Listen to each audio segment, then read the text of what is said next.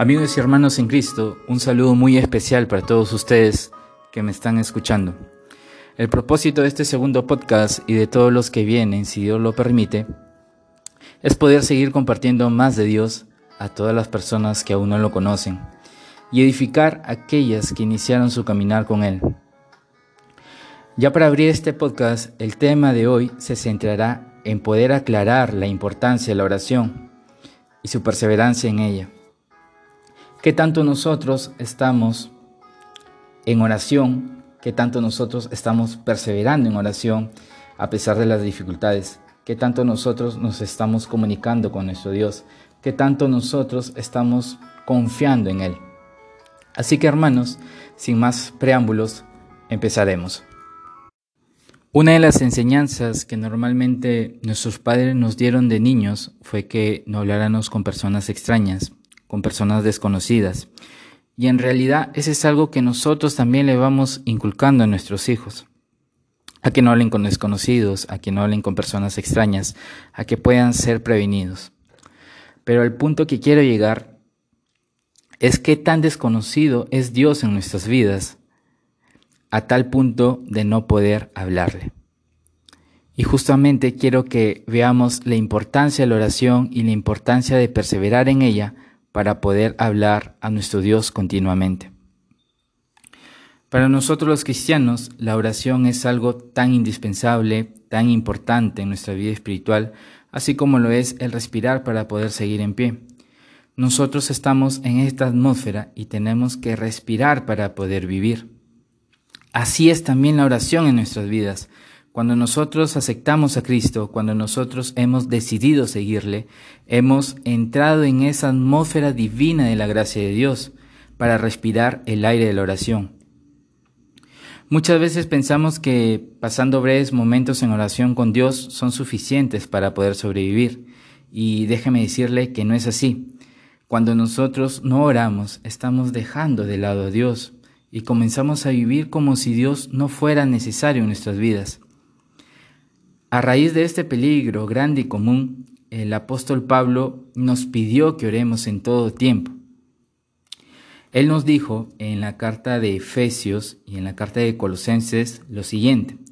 En Efesios 6:18 Él nos dice, orando en todo tiempo, con toda oración y súplica en el Espíritu, y velando en ello con toda perseverancia y súplica por todos los santos. El apóstol Pablo nos está diciendo que oremos en todo tiempo, que oremos eh, en súplica, en el Espíritu. El apóstol Pablo no, nos está diciendo que oremos un día sí, un día no, una semana sí, una semana no, no. Nos está ah, diciendo que siempre debemos orar en todo tiempo. Veamos qué más nos dice. Por ejemplo, en Colosenses 4.2 nos dice lo siguiente, perseverad en la oración, velando en ella con acción de gracias. Nos preguntamos qué significa la palabra perseverar, qué quiere dar a entender con ello.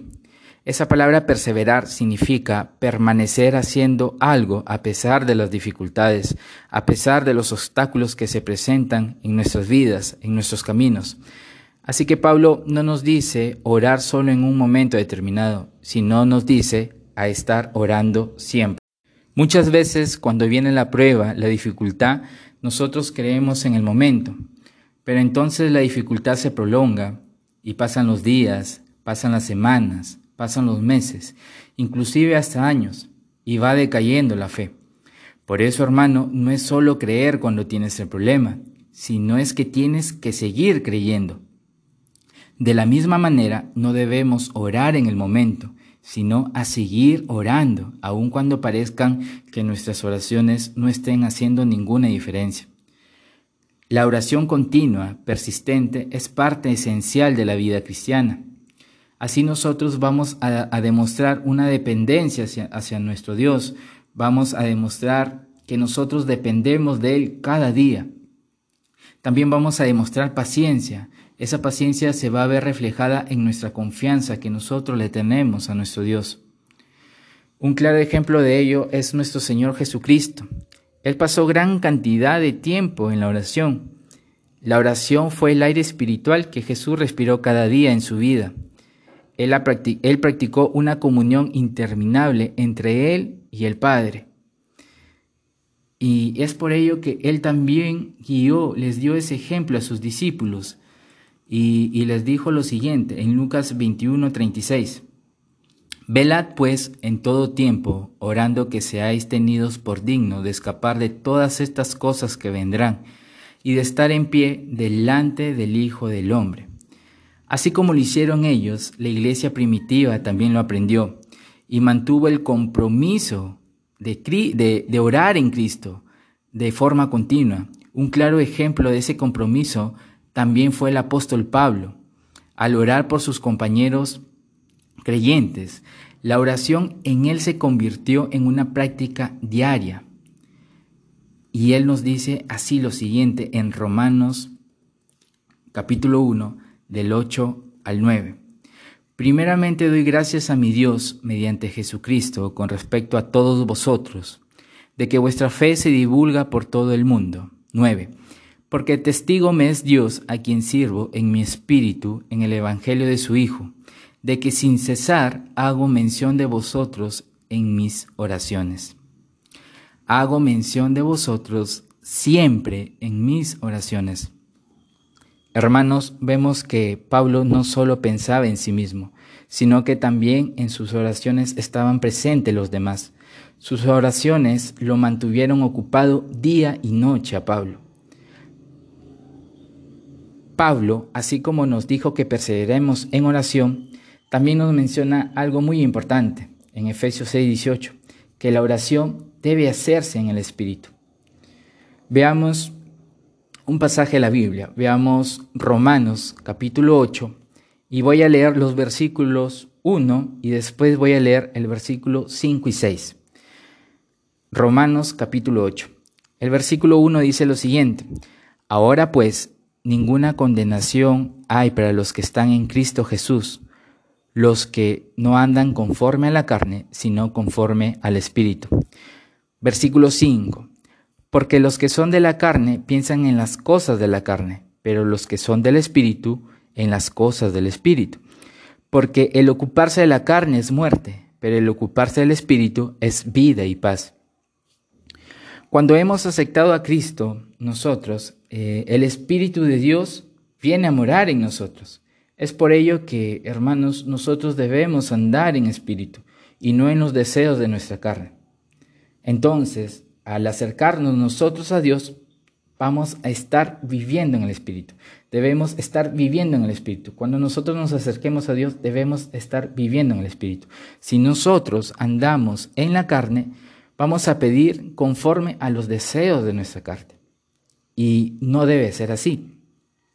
Debemos pedir conforme al Espíritu. Veamos Romanos 8:26 que nos dice, y de igual manera, el Espíritu nos ayuda en nuestra debilidad, pues que hemos de pedir como conviene.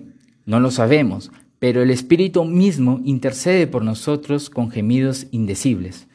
Cuando oramos en el Espíritu, alineamos nuestra mente y deseos, los cuales concuerdan con la voluntad del Padre y del Hijo.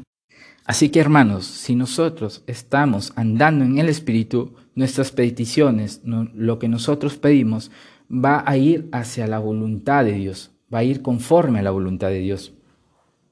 Orar en todo tiempo es vivir consciente, hermanos, de la presencia de Dios, donde todo lo que vemos y, experimentamos se lo comunicamos instantáneamente a Dios. Cuando somos tentados, por ejemplo, presentamos la tentación a Dios y pedimos su ayuda. Cuando experimentamos algo bueno y hermoso, nosotros le damos gracias a Dios por ello.